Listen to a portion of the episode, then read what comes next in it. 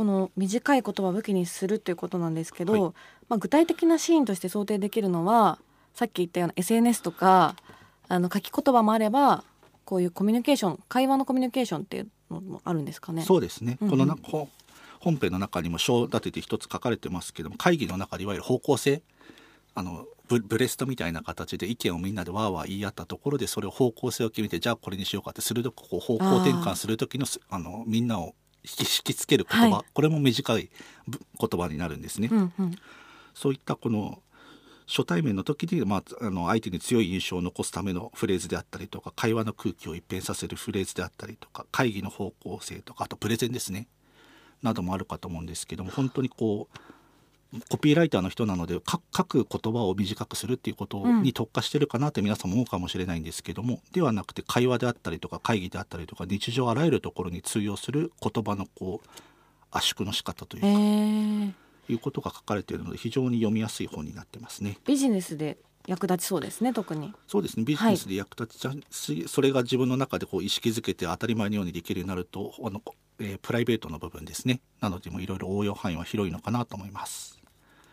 ありがとうございますはい。ちなみにこの著者のゆげさんはい、はあれなんですねコピーライターってことなんですけどノートパソコンって言葉を生み出した人っていう情報をさっき仕入れたんですけど。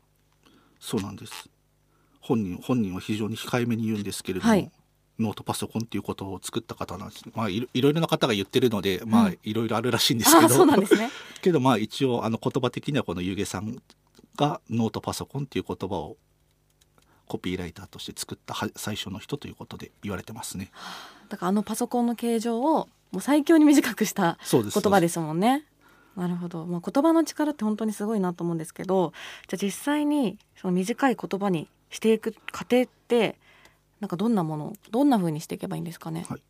この本の中にもたくさんいろいろな方法あのテクニックというのが書かれてるんですけども今日まあご紹介させていただくのはまあ一つですね、まあ、これがだけあればいいのかなと思うのがあるのでご紹介させていただくんですけれども、まあ、パワーフレーズを作る手順という形でこの本ではまとめてられまして。パワーフレーズを作る手順。そうですね、はい。だからいろ自分の中でいろ浮かんだ言葉をいかにこう一つのこう力強い一単語にするかはい。みたいな形ですね、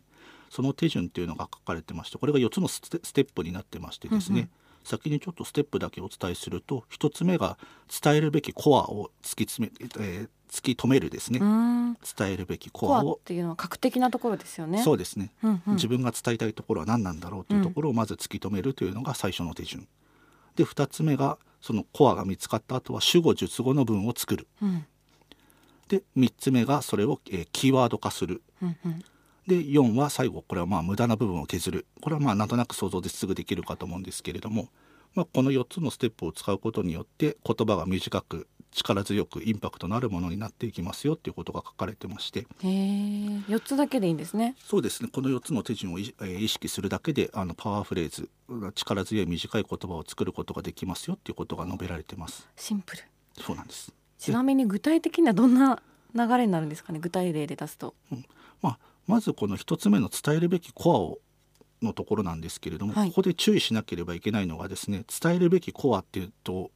自分が伝えたいことって皆さんすぐ意識するかと思うんですけども、じゃなくて相手が相手にとってなあ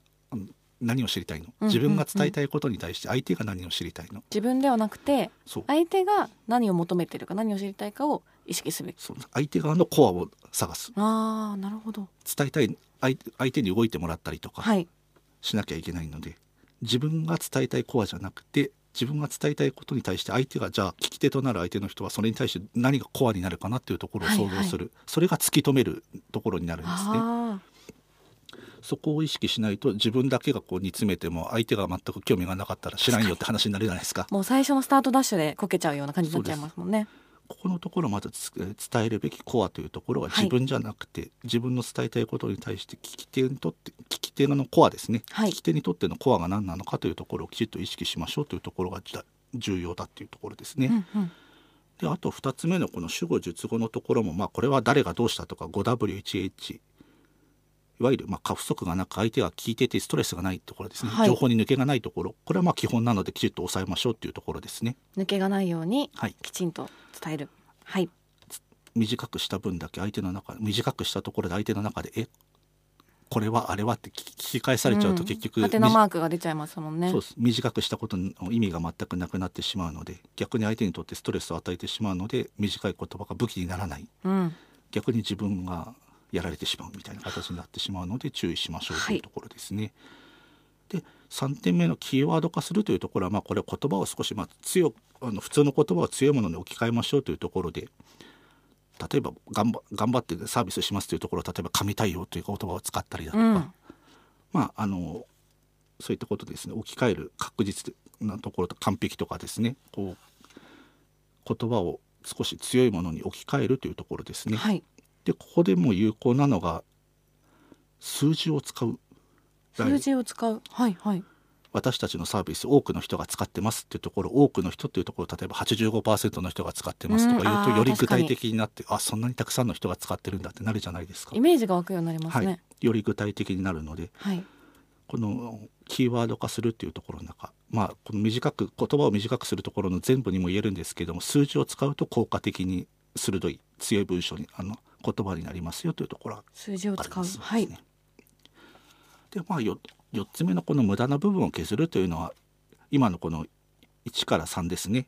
のところをもう一回振り返ってみて余分なところを削るという作業なのでこれはまあふ日頃から文章とか伝えるところってやってるかと思うのでこれはまあ当たり前のようにやりましょうというところが4つ目ですね。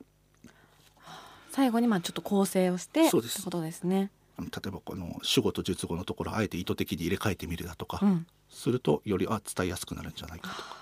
で短くなればそんなに時間かからないのでちょっと横の人に聞いて、このあの主語述語の順でと述語と主語の順で聞いてみてどっちの方がインパクトあるみたいな形で聞いてみるとこちらのオーディオブックは、